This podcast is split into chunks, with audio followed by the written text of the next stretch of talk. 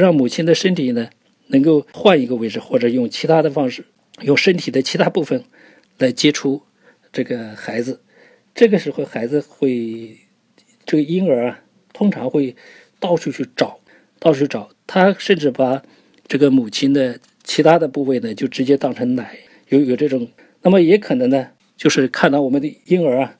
他在这个找的这个状态当中，是是不是能够这个游戏啊，主要是在看儿童在找的状态中，是不是能够